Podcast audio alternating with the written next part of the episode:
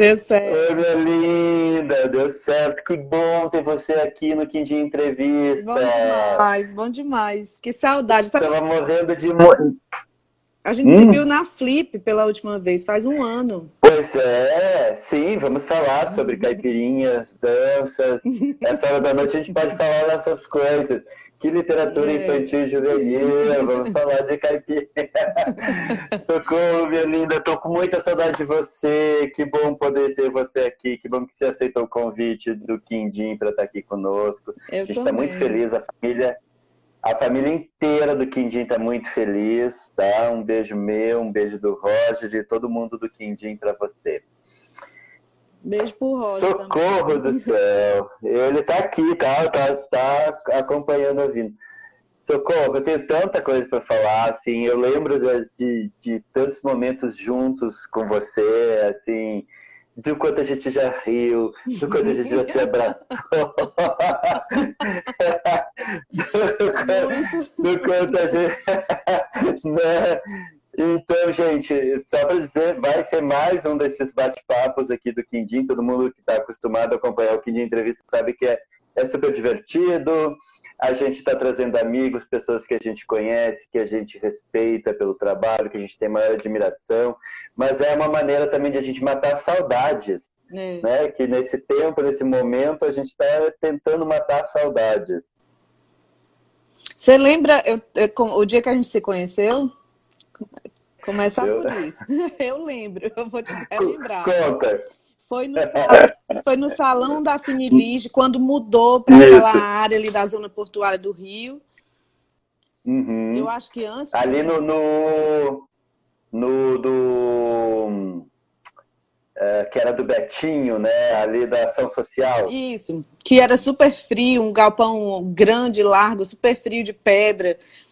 E aí a gente não se conhecia, eu já tinha ouvido falar de ti pela, muito pelo, pelo pessoal da Finilis. Mal, claro, né? Bem claro. e aí você estava mediando a Marina Colassante. E ela estava fazendo uma mesa sobre o, aquele livro dela de, de contos de fadas, que ela, acho que era, eu não lembro o título, mas era 23, alguma coisa, você lembra? Ah, 23 histórias de um viajante. 23 Isso. histórias de um viajante. E foi, como sempre, uma mesa linda, porque ela sempre brilha e emociona a gente, deixa a gente pensando na vida inteira. E você estava brilhante, porque conhece muito bem a obra dela e, e fala muito bem. E foi um negócio que eu fiquei completamente apaixonada. Eu terminei a mesa assim em êxtase. Aí, para minha sorte, a gente se, se gostou de cara, né? Foi aí naquele dia a gente Verdade. o resto do dia, assim, o resto do assim, era tarde para noite, a gente já passou o resto do dia junto, conversando, conversando, conversando, aí nunca mais largou. Nunca. E eu lembro muito que quando eu fui para Fortaleza, lembra que a gente saiu para jantar e a gente fomos jantar na mesa é, no seu aniversário, e era a mesa que você tinha levado a Marina Colassante também. Exato. Uma vez eu vamos jantar na mesma mesa da Marina. Foi. Esse jantar com ela foi que ela veio para o Bienal aqui, eu mediei a conversa e estava super nervosa, era depois daquele encontro mesmo. E depois ela chamou, me chamou para jantar, só eu e ela lá no, no mesmo restaurante. E aí ela olhou e perguntou: e aí, Socorro, qual é o seu projeto literário? E essa pergunta foi tão forte que eu sempre falo para os alunos, ou quando estou dando palestra, que ela norteia, passou a nortear o resto da minha vida. Tudo que eu faço e que eu penso, e que eu penso em fazer, ou que eu penso em criar, eu vejo se é parte desse, desse projeto. E a conversa foi sobre isso a noite inteira. Ela é, é sensacional. Incrível, né? É incrível. Bom, Socorro, eu geralmente faço uma apresentaçãozinha assim. Eu tento me organizar e fazer umas coisas mais assim, eh, decentes, né? Então eu faço uma, uma, uma, uma apresentaçãozinha, porque é, para as pessoas conhecerem um pouquinho mais de você, mas hoje eu vou revelar todos os seus segredos. então, Socorro Acioli, é, de Fortaleza, né? formado em comunicação social com habilitação em jornalismo, mestre em literatura brasileira pela Universidade Federal do Ceará, doutora em estudos de literatura pela Universidade Federal eh, Fluminense. Eh, foi a única brasileira em 2006 selecionada para o curso de roteiros Como Contar com o Gabo, né? Gabo, Gabriel Garcia Marques, vencedor do Prêmio Nobel em 1982. A gente vai falar um pouco sobre, sobre isso. A gente vai falar sobre é, várias obras dela, vai falar que ficou finalista de um prêmio muito importante nos Estados Unidos com Cabeça de Santo, que ganhou Jabuti, que escreve já há muito tempo. Teve coisas que eu não sabia de você, que eu estudei, né? Eu faço o dever de casa. ok, por exemplo. Eu não sabia da. eu, não, eu não sabia da parte da editora, mulher. Eu não sabia da parte de, de editora. É, bom, ela também é, ministra cursos de escrita, é, escrita criativa, tem um, um trabalho né, de pós-graduação em escrita literária e tem também todo um trabalho que depois você queria saber um pouquinho mais de encontro com blogueiras que você fazia aí na sua casa, né? Sim, tem sim. E aí, bom, e esse é um pouquinho desse perfil da, da Socorro Acioli. E, inclusive, sua casa é maravilhosa. Eu lembro daquela mesa, aqueles, é, são, parecem uns azulejos portugueses azuis, né? Você me deu, eu tomei chá nessa, na sua casa, assim, uma louça, uma coisa incrível, assim. Socorro, olha, recebe muito bem, abatam ela na porta dela que ela recebe muito bem. Depois da pandemia, depois da quarentena. É, claro. depois da pandemia. Depois da pandemia, vamos ver se a gente se vê, né? É. Bom, ah, isso é uma das coisas também que é legal, que você também esteve na biblioteca de Munique, na Alemanha, sim, né, em sim. 2007, a gente vai falar.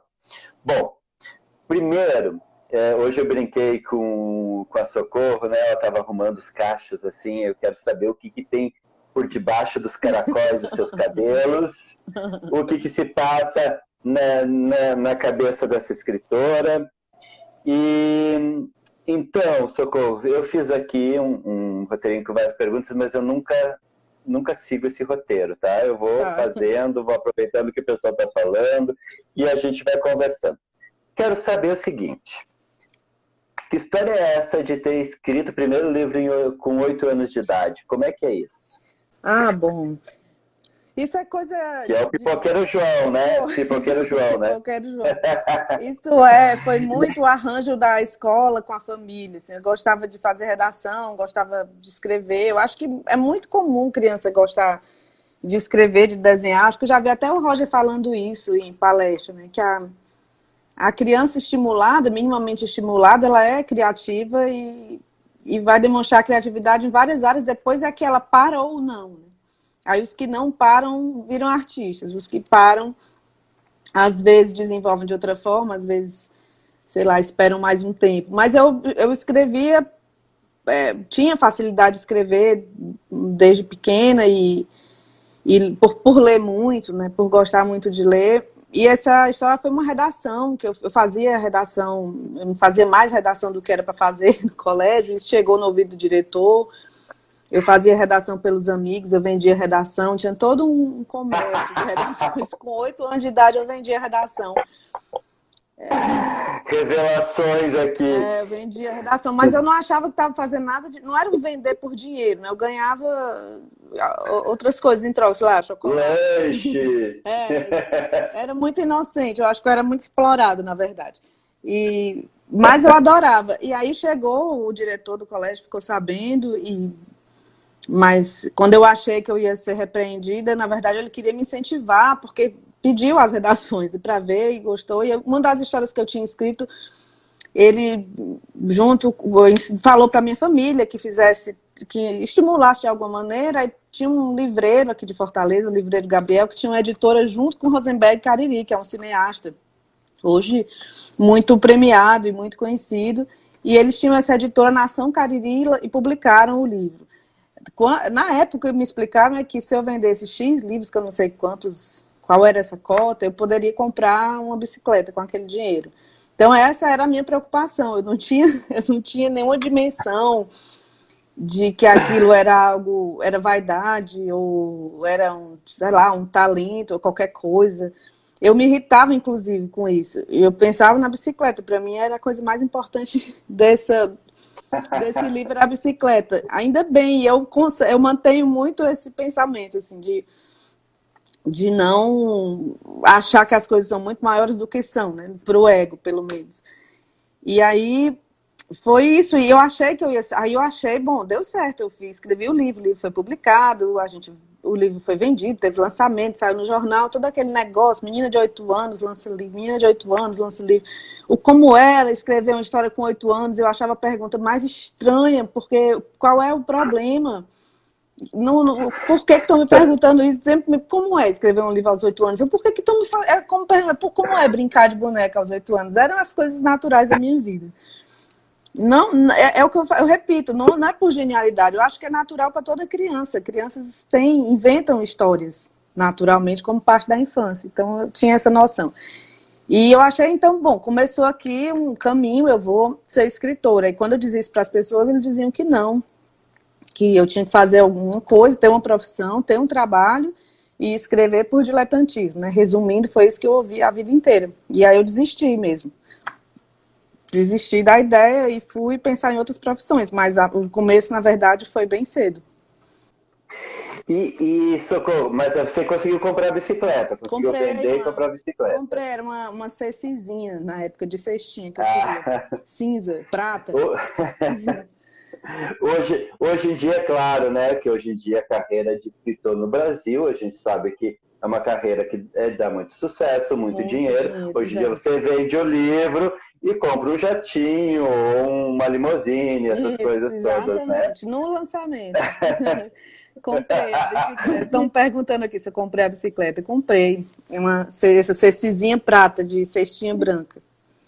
Muito linda. Socorro, e aí quando você vai estar tá na, na universidade, né? Você tem, vai seguir essa carreira, é óbvio, né? Uma menina que com oito anos já lança livro, já gostava de escrever, escrevia redação escrevia a redação para os colegas. É... Traficava a redação. Traficava a redação. Isso, você sabe que eu, eu, eu, eu não era bom assim como você, então o que, que eu fazia? Eu fazia bambolê no bar e aí eu ganhava refrigerante. era essa a minha maneira. Não me pede mais para rebolar e fazer bambolê, que eu não sei, já não consigo mais, mas eu fazia bambolê. Não sei não, já estou totalmente descoordenado. Eu fui bailarino uma época, sou do teatro, mas hoje em dia já estou. Já tô, Olha, se eu fizer bambolê, já tiro a coisa. Próxima flip tem que levar bambolê para ver esse negócio. Bora, vamos, vamos, vamos fazer um evento de bambolê, próxima flip. Então, é, você escreveu dois ensaios biográficos, né? O Frei Tito e de, em 2001 e outro do Raquel de Queiroz. O Frei Tito até foi inspirado num momento, acho que foi o Frei Beto, que teve na, na, na universidade e falou numa palestra. Se eu não estiver falando bobagem, você não, foi, me corrige. Foi isso mesmo. É, como, é, como é que é? O que, que foi escrever ensaio biográfico? Eu estou falando isso porque eu, eu, eu, a gente está vendo uma, uma socorro aqui múltipla, né? Porque às vezes, é, às vezes a gente fica pensando na socorro de literatura infantil e juvenil, né?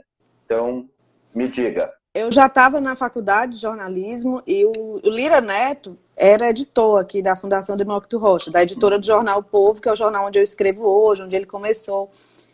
E ele é, lançou uma coleção chamada Terra Bárbara, que são ensaios biográficos curtos sobre personalidades que fizeram história no Ceará, ou cearenses ou que fizeram histórias no Ceará. E uma das coisas que ele queria fazer era justo, justamente chamar novos autores, né? chamar gente jo mais nova, jovem, para começar a escrever, fazer, fazer um pouco do que eu faço hoje, assim, incentivar o, o mercado. E aí eu disse que queria. Ele me perguntou se eu tinha algum nome na cabeça. Só que ele me perguntou isso numa sexta-feira, e na quarta-feira eu tinha participado de, uma, de um de, de Penetra, de uma entrevista com o Frei Beto feita, eu era do terceiro semestre, foi feita por alunos do quinto semestre. E era super proibido entrar aluno de outro semestre. Eu, só que eu tinha esse livro Pipoqueiro João, foi lançado. Sempre burlando essa mulher. É, mas, olha, entenda, entenda como, é, como, eu, como é que foi o negócio. Esse livro, Pipoqueiro João, foi lançado no Instituto Educacional Alencar, que é da Nildes Alencar, irmã do Freitito que é que foi uma escola que marcou uma época aqui em Fortaleza, uma escola incrível. Eu não estudei lá, mas tenho grandes amigos que estudaram lá. E eu lembro de ver a foto do Frei Tito na parede, mas eu tinha oito anos, eu sabia que era o irmão da tia Nildes que morreu, a tia, porque chamava professora de tia né, na época. E ela mandou o livro para o Frei Beto, e ele mandou uma carta para mim, na, a, quando eu tinha oito anos ainda. E as cartas que eu recebia, as coisas que eu ouvia pequena, era que eu. Essa coisa de menino prodígio que me irritava. E por como é que eu escrevi um livro aos oito anos, essas coisas que me irritavam. E ele não, ele escreveu um livro dizendo que leu o livro muito preocupado, porque o, pipoqueiro João foi sequestrado e ele ficou muito tenso, mas ainda bem que deu tudo certo no final, tá, tá. Ele leu a carta que um menino de oito anos gostaria de receber. E no final ele disse que escrever era um dom e que eu é, e que eu cultivasse esse dom. Né? Que ele falava alguma coisa que escrever é um dom de Deus que eu devia cultivar. Eu não sabia quem era Frei Beto, não sabia a importância dele para a história do Brasil, mas aquilo para mim foi muito importante, foi uma carta que me marcou, que eu tenho até hoje, claro. E quando e ele e eu a, a Nildes mandou uma foto minha para ele. Na carta ele fala que guardou a foto no livro de oração. E aí teve esse salto imenso no tempo. Quando eu estava na faculdade, ele foi para essa entrevista e eu entreguei uma cópia da carta e da foto. Óbvio que ele não lembrava, isso tinha sido em 84. O reencontro foi 2001, não tinha como ele lembrar, escreve cartas, milhões de cartas ao longo da vida. Mas a gente se aproximou, isso foi numa sexta-feira, e na segunda eu recebi esse convite. Como ele passou a entrevista toda falando que não existia nada no Ceará, que as pessoas ainda não, não tinham honrado a memória do Frei Tito, eu, na hora que o Lira perguntou quem, eu disse Frei Tito. Sem, sem ter nada, né? Sem ter pesquisa nenhuma ainda, mas eu disse Frei Tito, ele topou, e aí eu voltei para o Frei Beto, expliquei, olha, aconteceu isso, isso, isso, eu falei que senhor sexta, segunda eu recebi esse convite, propus Frei Tito, quer saber se o senhor me ajuda, aí ele ajudou abrindo o acesso aos arquivos dos dominicanos, apresentando pessoas, e, por exemplo, eu entrevistei o, o frade, um frade francês, uh, Xavier Plassat, que foi a última pessoa que conversou com o Frei Tito antes da morte dele, enfim, foi, foi, eu tive acesso a um material incrível e fiz, então, o ensaio biográfico no tamanho máximo que a coleção pedia, né? Que é um livro curto, na verdade, é, um, é mesmo uma apresentação do personagem. E eu ia fazer uma biografia mais, mais longa, mais completa. Eu estava fazendo jornalismo, decidi que eu ia trabalhar com jornalismo biográfico, com a escrita de biografias. Entrei, fui fazer mestrado com um projeto para pesquisar Olga, do Fernando Moraes. Fernando Moraes. Teria sido, minha vida teria sido completamente diferente do que foi. Só que eu entrei no mestrado com esse projeto, já estou me adiantando aqui porque tem um link. Entrei no mestrado, como. Aí fiz depois a biografia da Raquel de Queiroz, mesma coisa, um ensaio biográfico. Ela estava viva ainda, entrevistei.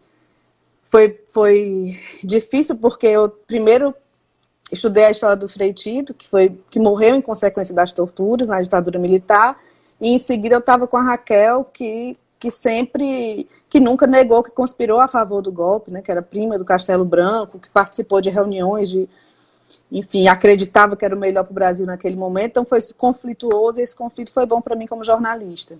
Eu, eu pedi conselho a um frade dominicano, ele disse, você é jornalista, você não é juiz, você não pode omitir nada, mas o julgamento não é seu.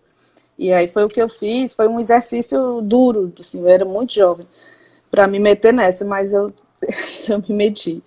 E aí, então, eu entrei no mestrado com o plano de estudar escrito biográfico, pesquisar o Olga do Fernando Moraes. Então, estava tudo pronto. Fiz projeto, entrei, passei. Eu passei em julho, em agosto eu engravidei da minha filha mais velha, da Beatriz. E foi quando revirou completamente a minha, minha percepção de mundo. Eu fui lembrar o que é que eu podia aprender sobre ser criança, o que é que eu, o que é que eu sei sobre infância, eu não sei nada sobre o crescimento de uma pessoa, o que é que eu lembro de mim? Né? Aí eu lembro que eu tinha lido a coleção do Monteiro Lobato inteira, que eu não tinha mais. E aí eu comprei a coleção de novo. E mudei meu tema no, mestrado para estudar a obra do Lobato. Por causa, da, por causa que, disso. Que você lança depois, né, Emília, biografia não autorizada da Marquesa de Rabicó, né? É, que é, fru, que é fruto da, da dissertação. A dissertação rendeu dois livros, né? A, a biografia da Emília é um deles. E, gente, é muito incrível é, é, a, a, tua trajetória, assim, né? Eu conheço um pouco, mas eu fui estudar sobre Socorro e fui ver várias coisas. Bom, você tem inúmeros livros, eu não vou citar todos, porque senão a gente ia passar a uma hora de live falando do seu, de, citando os livros, né? Tempo de Caju, O Mistério da Professora Julieta, O Anjo do Lago. O Roger até mandou perguntar, mandou não, pediu para eu perguntar. O Anjo do Lago é uma homenagem ao Bartolomeu? Também, mas, mas é, também é o Roger. Ele não, sabe, é. ele não sabe disso, não? Ele não me falou disso, não. Eu acho que ele não Mas sabe. Ele... A gente foi para um evento com a, que a Beth convidou, da Fundação Nacional do Livro Infantil Juvenil. Estou dizendo para quem não sabe, que é a Elizabeth Serra. E era um evento de formadores, de, de formação de professores em literatura. Eu fui justo para falar do Lobato. E o Roger foi também. Eu conheci o Roger lá, em, em Cabo de Santo Agostinho, uma praia em Pernambuco. E lembro muito porque o hotel ficava na frente do mar e era lua ah. E a gente foi passear na praia, encontrou uma casa completamente rosa, todos os móveis rosa, os pratos, o liquidificador, tudo de dentro rosa. A gente estava com a Rosinha, a Rosinha de Recife, Sim. com o Roger, uhum. e a gente passou esse, sei lá, quatro, cinco dias juntos. Então, tudo. É, é, tem Bartolomeu, sim, e tem o Roger, porque é, eu, a, foi a primeira vez que eu, que eu vi o Roger, que eu ouvi o Roger falar de ilustração de imagem. Agora eu lembro, era um projeto que as caravanas de, de, do Monteiro Lobato, que aconteceu em várias cidades, que uh, a Finelite fazia. Não, foi antes. Foi Esse antes? Do, foi antes. Esse do Lobato a gente foi para Marabá. Eu fui com o Roger, foi ah. o Roger para Pia Lucília, da Finelite, para Marabá. Eu morri Isso. de rir do primeiro ao último minuto com o Roger. Morri de rir e a gente viveu aquela aventura. Aí sim era, era circuito Lobato nessa época. Esse antes era outra Aí, coisa. Tá, e o Roger está dizendo que ele sabe sim. É. é. Bom, além de, desses livros que já citei, tem, por exemplo, eu, eu um livro que eu sei que é, os jovens amam muito, um livro que sai muito na biblioteca do Instituto. Eu lembro eu fiz o bate-papo com você no salão sobre esse livro, que é a Bailarina Fantasma, né? Isso. Uh, tem Inventários de Segredos, tem. O Roger o... desconcentrando. não lê, não lê. Chega, Roger, não atrapalha. Ele tá falando do macaco de... da noite. Isso é muito... O macaco da noite, essa história do macaco da noite. A Lucília, essa história que o macaco aparecia à noite, que engravidava as mulheres. A gente já sabe. É, Cabeça de Santo, né? É, o, ela tem Olhos de Céu, que ganhou o Jabuti. Eu queria que, é, antes da gente falar da, da Ela tem Olhos de Céu, eu queria que você falasse um pouquinho sobre esse, sobre a bailarina fantasma. Como é que, que, que surgiu essa história? Eu, eu acho ela incrível né? Um trabalho lindo, inclusive o projeto gráfico do livro, se eu não me engano é a Biruta, acho que, que é a editora, né? Primeiro Biruta, depois ele foi para a seguinte ah, tá, da companhia. Foi... Mas Isso. eu acho que essa, essa edição que você está falando é a edição da Biruta, que foi a primeira que você viu naquela época. É. Isso. Foi, aqui teve, é, existiu um evento, que era o Circo das Letras, que era um, uma, uma versão menor do salão da Finilige aqui em Fortaleza. Uma professora do Rio que veio morar aqui, levava a filha para o salão. Quando chegou aqui, disse: agora o que eu faço que não tem salão?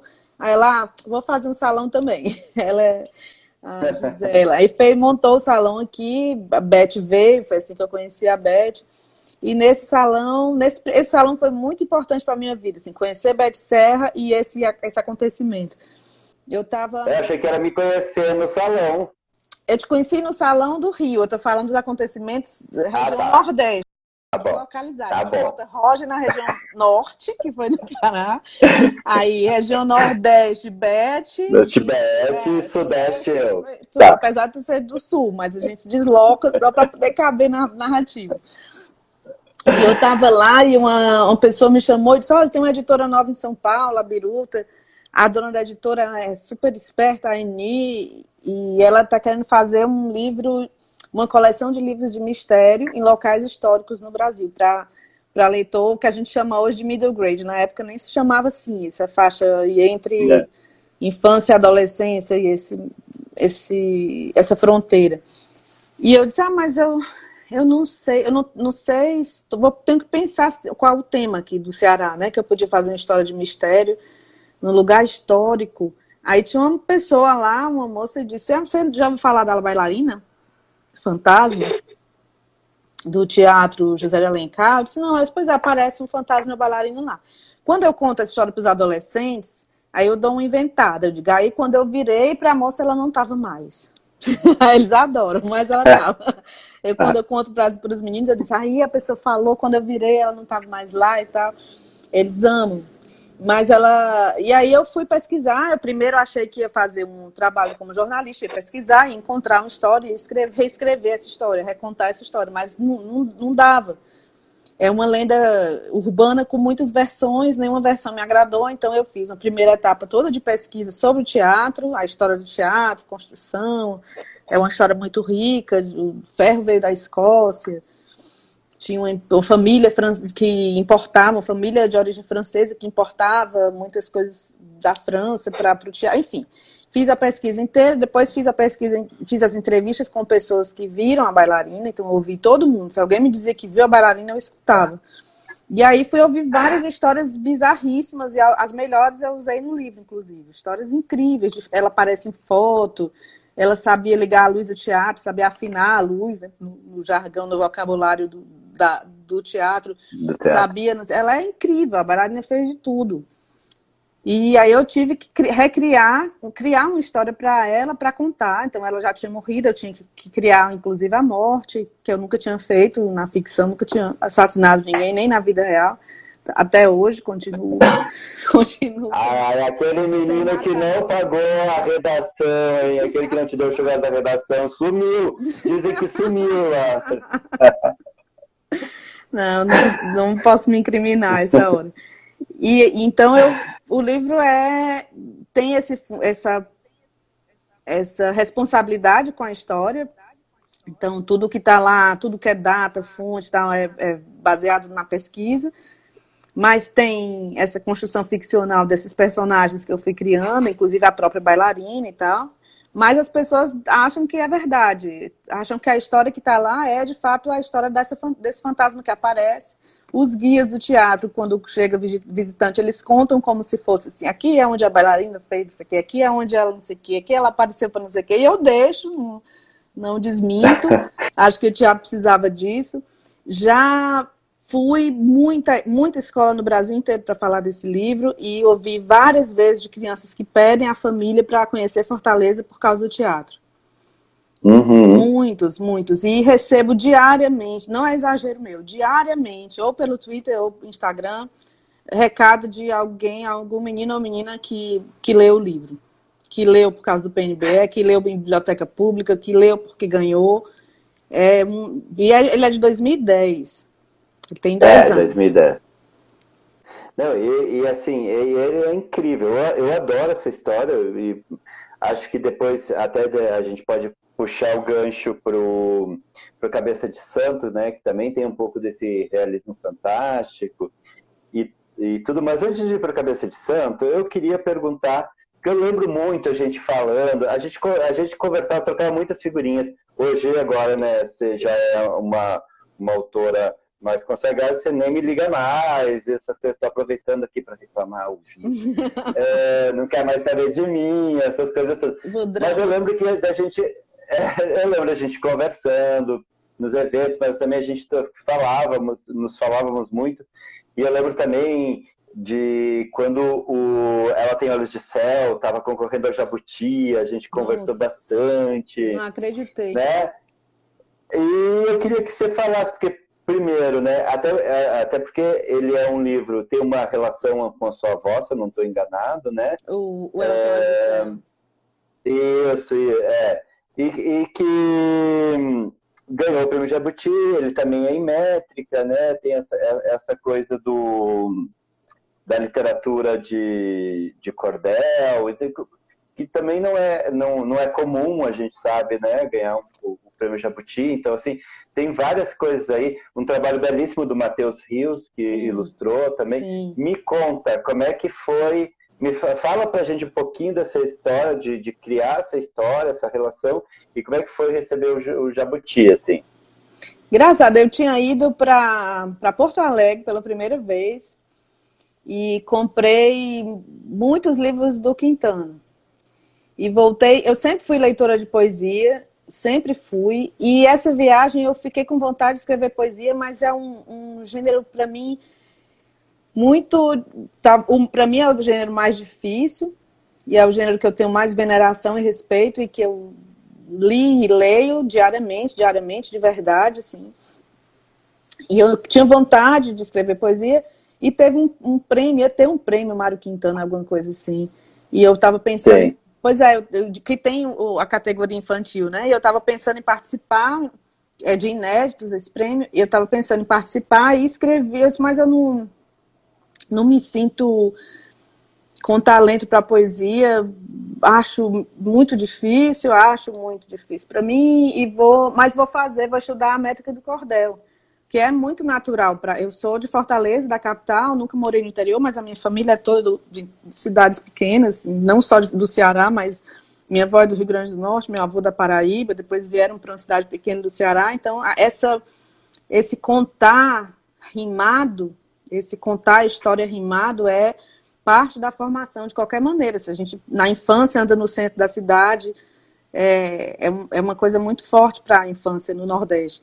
Então, tinha isso, era A sopa de letrinhas, a sopa de letrinhas já se organiza meio que em rima, rima né? É. Então tem aquele ouvido tem aquele ouvido educado para essa métrica, tem o ouvido educado para reconhecer, inclusive, os tipos, os tipos de rima, o meu, pelo menos, né? E porque eu sempre dei muita atenção para isso, sempre dei muito valor a isso.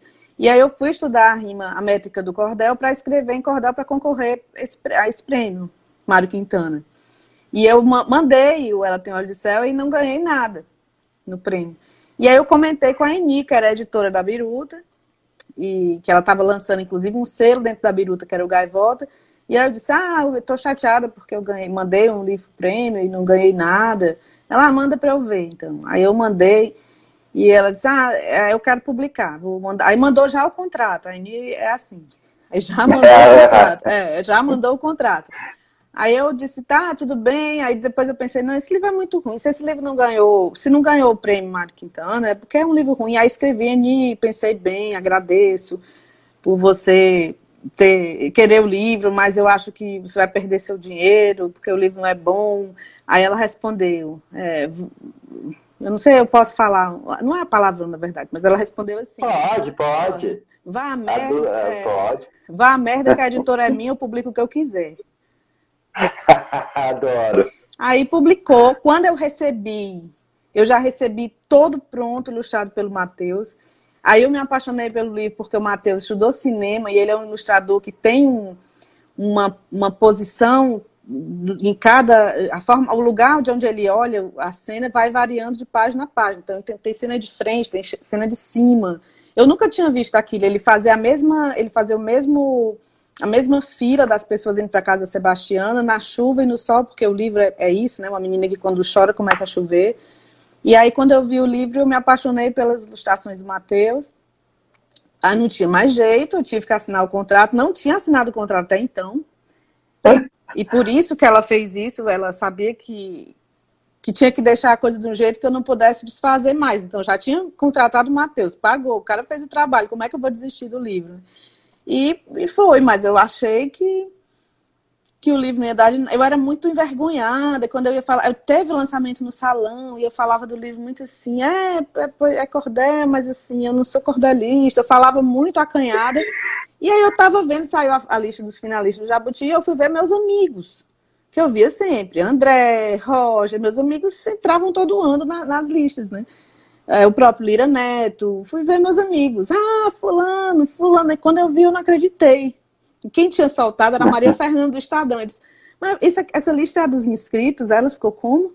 Eu disse, é porque o meu livro está na lista, essa lista é dos que estão, tiveram a inscrição aceita, estava completamente retardada.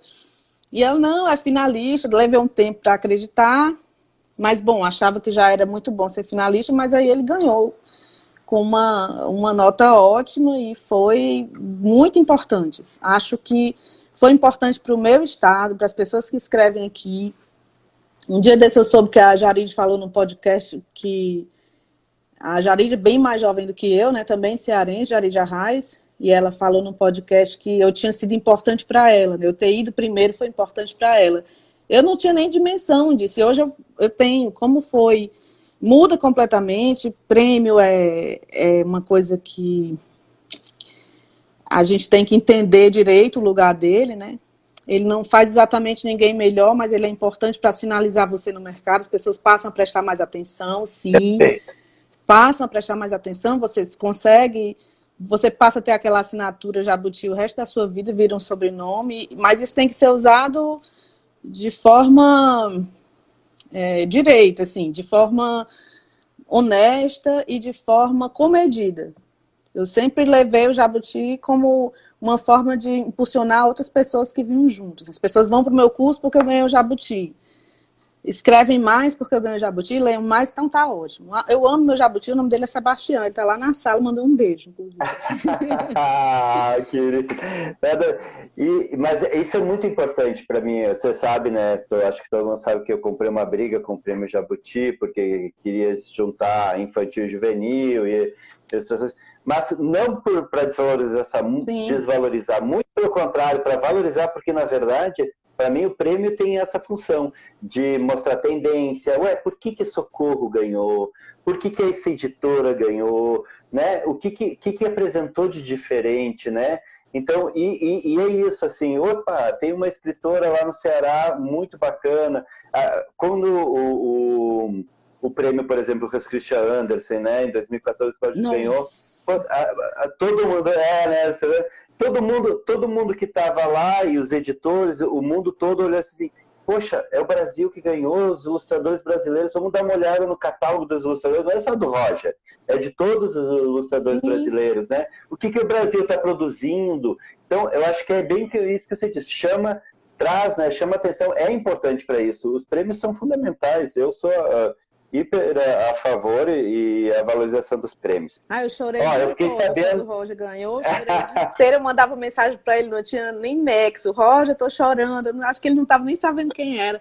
Eu vi o vídeo de, da notícia, né, de vocês na Foi sala, lindo, né? abraçando a Beth. Eu vi esse vídeo muitas vezes. Eu chorei demais. Sou muito é. louca pelo Roger. E ele também por você, a gente por você. e socorro, Nem pessoal.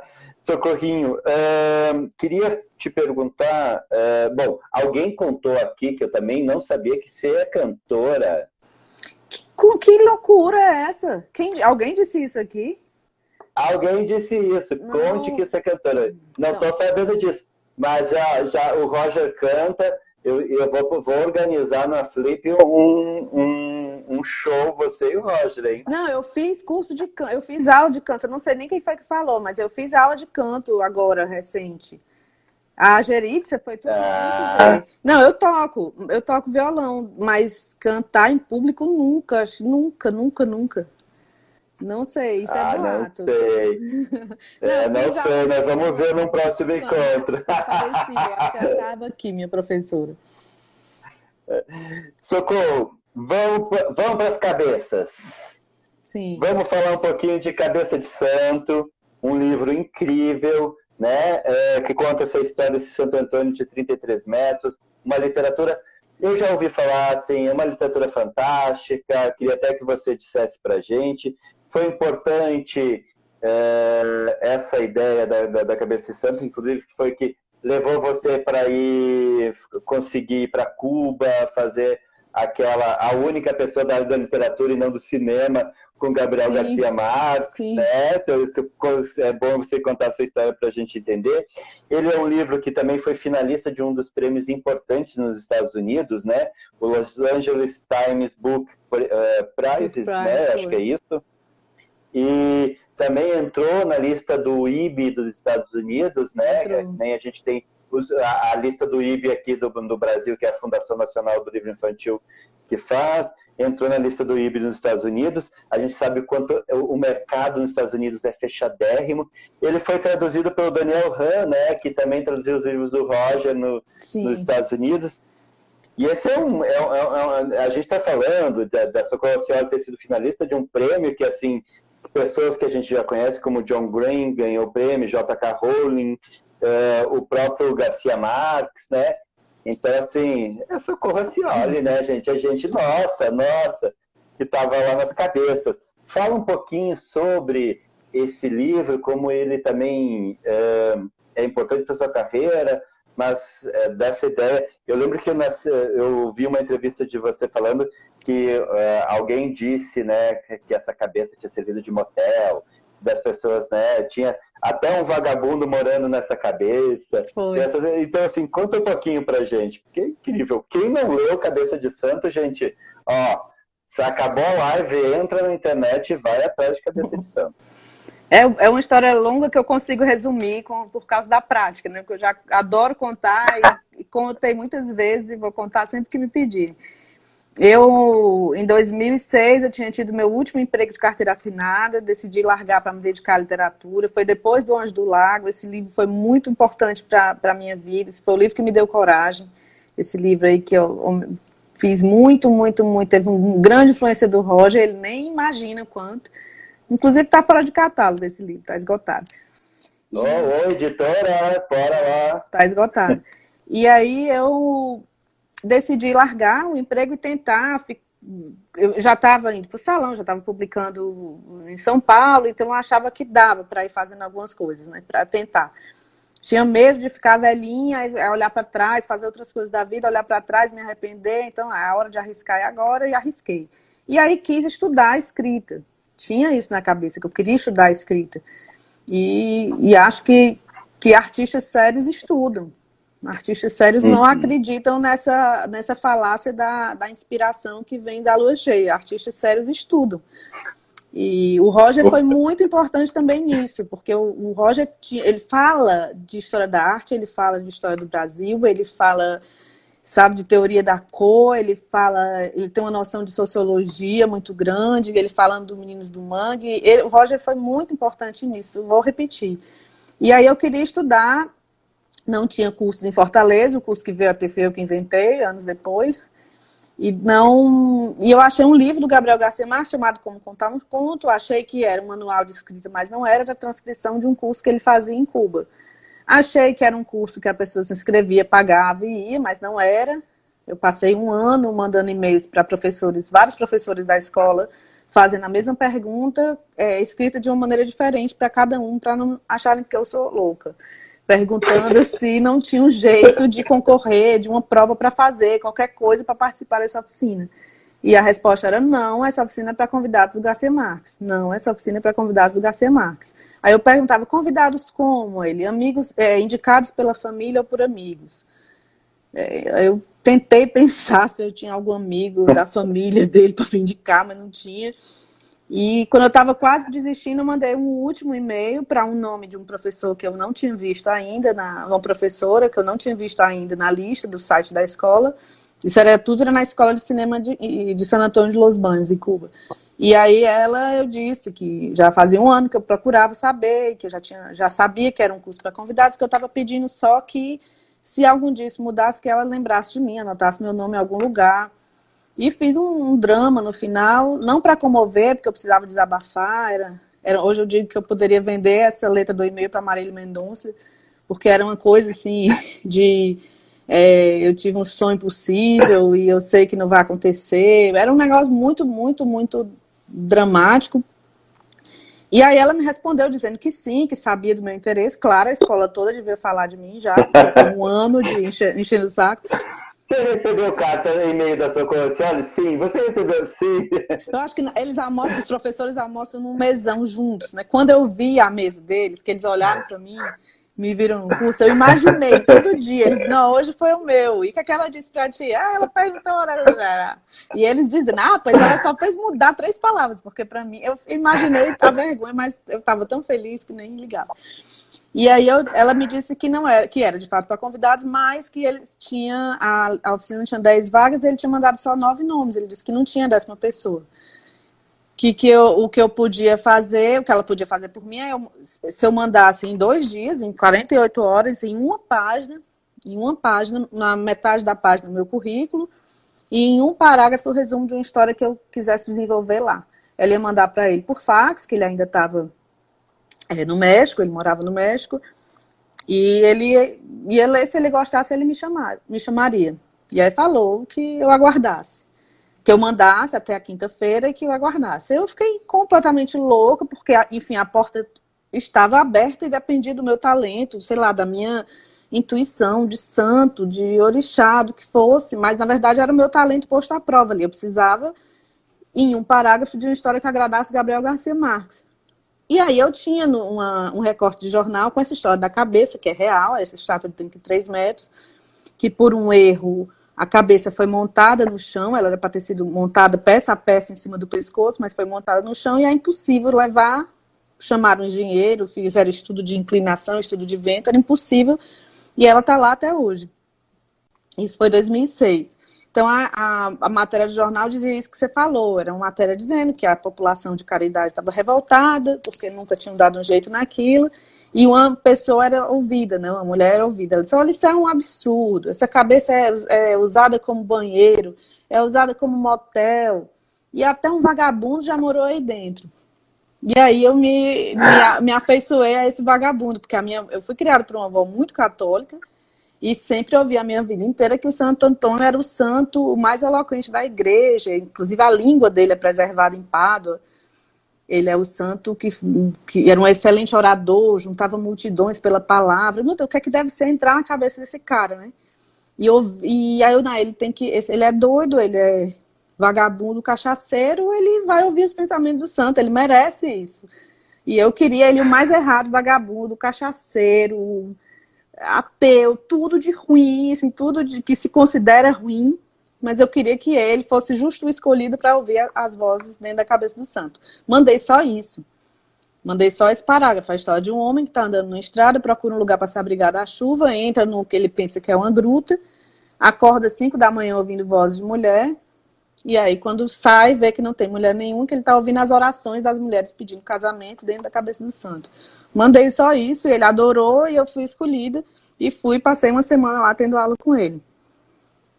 E aí foi, foi uma experiência é, transformadora, claro, primeiro porque eu já tinha lido tudo dele antes de ir. Quando eu soube da notícia, tive um tempo antes da, de começar as aulas, eu fui, reler, fui ler em espanhol vários, vários livros, que eu consegui até lá. E foi incrível. Ele gostou, óbvio, ele adorou a história fez inúmeras fez algumas considerações foram muito importantes. Eu não consegui escrever tudo lá. Algumas pessoas dizem que eu escrevi na, na oficina, mas não foi. A gente assistia a aula até uma da tarde, nove a uma. A gente almoçava e ia para Havana, porque a escola é em San Antônio, a gente bebia, tomava morrito e assistia filme, porque era no dia do festival de cinema. Eu não escrevi nem uma linha em Cuba. Eu escrevi depois. Isso foi 2006, eu terminei o livro em 2013. E aí sim, ele teve, saiu no Brasil pela companhia, saiu na, na Inglaterra pela Hot Books, na França pela Belleville, pela Belleville, na França foi onde eu recebi as melhores críticas e resenhas, mas a carreira dele nos Estados Unidos foi impressionante. Além do, do Los Angeles Times Book Prize, que eu concorri com americanos, não era categoria de tradução, latino, Nada, era, era uma era, estava concorrendo com americanos, com livros americanos, de editoras americanas e autores americanos, em inglês. Eu era um, a única traduzida. Uau! Teve a seleção de 50 melhores livros do ano da Biblioteca Pública de Nova York. Então foi, tem tese sobre o livro nos Estados Unidos. A carreira dele nos Estados Unidos foi muito, muito melhor do que no Brasil. No Brasil foi muito boa, mas foi muito melhor do que no, no, no Brasil nesse sentido, né? De, de Aliás, nem sei se muito melhor, não. Eu acho que são, são mercados diferentes, são posições diferentes. Mas é um mercado dificílimo do, o, dos Estados Unidos. É em torno de 2% só de livros que não são produzidos nos Estados Unidos que, que entram nesse mercado, né? Ele é um mercado muito fechado, então é. realmente entrar é já entrar já é o ganhar o Caldecott, que é um dos prêmios que eles têm lá, que é, hum. é é importante. E aí, uh, Socorro, eu queria até te aproveitar e perguntar, porque é legal, a gente tem aqui um monte de gente. Bom, primeiro você sendo elogiado o tempo inteiro. Assim, eu não, eu não tô mundo... conseguindo ouvir, ou ler todo mundo. Mas assim, mas todo mundo seu fã, seu fã, falando que tem maior orgulho, falando suas obras, todo mundo te elogiando, o que merece mesmo e tem que ser elogiada. E, e aí também tem, a gente tem vários artistas aqui no, com a gente, tem pessoas que querem escrever, tem pessoas que, que também não têm essa representatividade no seguinte, no mercado uh, fora do Brasil. E atualmente você, se eu não estou enganado, você me corrija, você é representada pela agência RIF, né, da, da Lúcia RIF, tá certo? Querida Lúcia RIF. Como é que é ter uma agência? O que, que, que é ter uma agente fora? Para que que, assim, eu, eu, eu, sei, né? Mas Sim, assim, para a gente conversar sobre, mas para que, que serve aquilo? Né? Para que, que serve uma agência, uma agente? Bom, a, a, primeira vez que eu que eu fui à, à, Feira de Bolonha, por exemplo, né, que é o evento mais importante da literatura infantil juvenil, eu lá eu soube que nenhum autor ilustrador é muito raro que um, que um autor fale direto com o editor sem ter uma reunião marcada através de um agente ou que apresente o trabalho sem agente, que no mercado europeu ou no mercado americano não se o autor não, não se movimenta sem um agente. E eu queria muito ser da agência RIF desde que eu ouvi falar nela. Eu tive que esperar cinco anos. É, as coisas acontecendo, os livros saindo, esperei cinco anos. Foi bem no comecinho, a primeira vez que eu pensei, e depois, enfim, deu certo. E a Lúcia, sobretudo, é minha amiga. Então, é, tem essa primeira importância dela para mim é dela de ser alguém com quem eu posso conversar, contar minha vida e, e contar como é que estão as coisas, falar de planos, pedir conselhos, orientação e ela me, me ajuda muito, principalmente a, a ter uma conduta ética, sabe? A, Lúcia é absurdamente ética nos detalhes. Ela me ensinou muito sobre o, como lidar com, com o mercado editorial. Ela me ensinou muito. Tem uma coisa, eu lembro que eu acho que foi nesse prêmio Mário Quintana que eu não ganhei e que eu falei para ela que estava triste, que não tinha ganho. Aí ela falou que, que não é, às vezes não é muito bom o autor ganhar prêmio no começo da carreira. Porque ele perde a oportunidade de crescer, acha que está pronto porque deu uma sorte, e às vezes perde a oportunidade de crescer e de se reinventar. E isso foi uma coisa que eu nunca esqueci, porque é verdade, eu só ganhei o Jabuti quando eu já tinha 10 anos de publicando, publicando, publicando, publicando, sem ganhar nada. Ganhei alguns prêmios regionais, mas sem ganhar nada no mercado nacional. E aí também depois do Jabuti veio um monte de coisa. E a Lúcia tem essa importância. Para o mercado, assim, além de uma coisa bem prática, coisa de contrato, é, me, me, proteger, nunca, nunca tive nenhum problema, mas se tivesse, eu teria a Lúcia para me proteger, me dar uma, uma proteção jurídica. Mas tem é, o fato de que é ela que fala com o editor, é ela que leva o livro, é ela que negocia. E ela me apresentou a muitas pessoas que são importantes na minha carreira e na minha vida. Né? Alguns grandes amigos, inclusive, eu, eu fiz por causa da Lúcia estar na agência, né, fazer parte desse grupo é, é, de grande importância. O agente faz isso, a gente cuida da carreira do autor, é, orienta, oferece o livro para as editoras. A Lucy não tem muito, muito trabalho de oferecer porque eu escrevo muito lento. Eu demoro, eu não tenho essa produção assim, de cinco livros por ano para a Lúcia. Pelo contrário, eu sou sempre, eu estou sempre atrasado. Estou devendo, eu estou devendo dois livros para três livros para a Companhia das Letras, devendo devendo mesmo, assim, de, de prazo de entrega já muito atrasado. Mas é o contrário, então ela não tem muito isso de ficar oferecendo livro, até porque eu já sou muito, já, já tenho essa. Sou fiel à companhia, né? sou muito feliz na companhia. Nas minhas outras editoras, com os livros infantis também, mas como eu tenho publicado pouco, é sempre tem, tem ido para a companhia. Termina de escrever, moça. Termina porque a gente quer ler, a gente é seu leitor fiel. Hoje eu vou escrever para terminar a live. Oba! Olha só, a gente está quase terminando a live. Isso é mesmo. Uh, Socorro, é, eu quero muito te agradecer, te agradecer assim, eu imensamente. Você sabe do, do carinho, da, da, da, da, da paixão que eu tenho por você, o Roger tem, da nossa amizade, que a gente logo possa se encontrar, né? Tomar nossas caipirinhas, rir, falar, aquelas coisas que a gente gosta, que a gente não pode contar aqui de falar, né? Mas é, queria uh, deixar você até para as últimas palavras finais, mas eu queria pegar uma frase que eu li numa das entrevistas que você falou, que tem a ver com um escritor que é o Saramago, que é não tenhamos pressa, mas não percamos tempo. Sim, é uma frase do Saramago. Que que é, que, que, que, que significa isso para você, Socorro Fiore? Principalmente na carreira de um escritor, isso deve ser uma frase mestra. É uma carreira que se constrói muito lentamente, eu acho que de qualquer artista, mas na literatura é muito isso.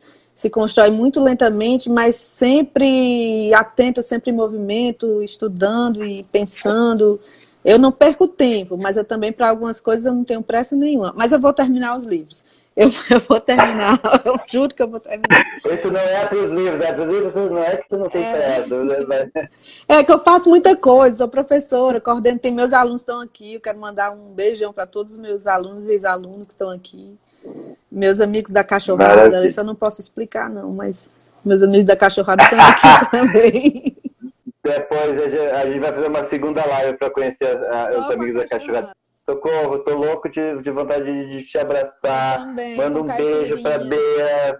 É, e, e se cuida, tá? É, foi muito feliz. Estou muito feliz que você aceitou o convite. Eu também. Era para ser não... cinco horas isso aqui. E não ia dar tempo. É, né? Não ia dar tempo. Mas daí a gente ia falar sobre a cachorrada, viu? Ia entrar na cachorrada. Cachorrada, algumas outras autoras. Flip. Festa da Flip. Veja bem, a gente tem que fazer a live lá do 2. Você tem 20 segundos para dar tchau. Tchau, Bolinho. A gente um vai beijo, cair. muito obrigada. Beijo para ti, beijo pro Roger. Vamos marcar tá bom, o... tchau. Vamos, tchau para todo mundo. tchau para todo Fiquem mundo. Fiquem em paz.